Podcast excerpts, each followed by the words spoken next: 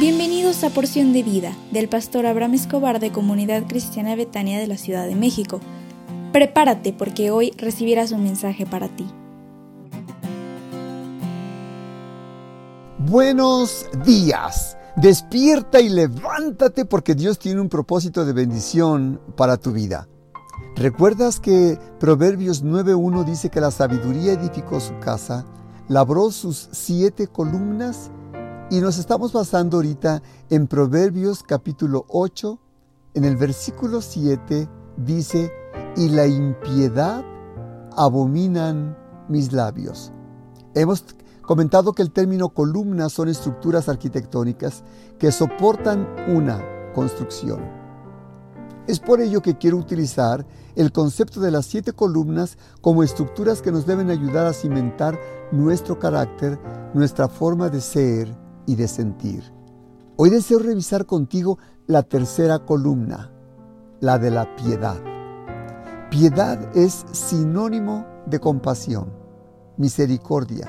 Dice el diccionario que piedad es respeto y aprecio por las cosas santas, es decir, lo que está relacionado con Dios.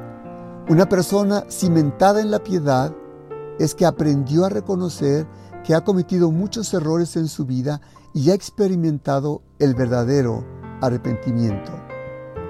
En el mundo de los mercados y los consumidores que vivimos hoy día, la piedad probablemente sea la última cosa que la gente quiera. Ver sus necesidades en términos de bienestar, realización y satisfacción personal no es una difícil vida piadosa porque piedad es un sentimiento de compasión o misericordia que se produce para con alguien que sufre o padece. Seguramente que tienes personas, familiares, que tal vez padezca de alguna situación y que algunas veces no, no tan solo requiere la ayuda económica, sino un abrazo, una sonrisa, una mirada este, tierna y tal vez una palabra. Zacarías 7:9 dice, Así habló Jehová de los ejércitos, diciendo, Juzgad conforme a la verdad, y haced misericordia y piedad cada cual con su hermano.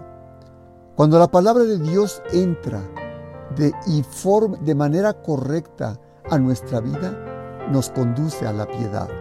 Y debemos juzgar conforme a la palabra y hacer misericordia y piedad dice la Biblia. La piedad es la señal de los que han creído en el Señor Jesús, porque al ver la necesidad en la persona, se compadecen y no resisten más y están dispuestos y despiertos a abrir su mano y ayudar al necesitado. El Señor Jesús dijo, así como quieres que te traten a ti, así también tú trata a los demás. La Biblia enseña en 1 Timoteo 4:7, desecha las fábulas profanas y ejercítate para la piedad. La piedad es una flor que tan solo proviene de la semilla de la verdad.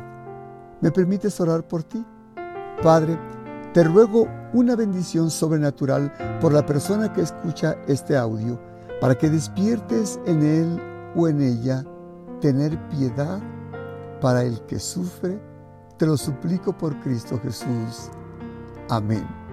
Hoy retomamos nuestro Instituto Bíblico a las 20 horas con la materia Autoridad Espiritual 2 con nuestros profesores Arturo y Conchita Rojas. Te esperamos con mucho cariño. Que Dios te bendiga y sonríe porque Dios te ama. es mi hogar.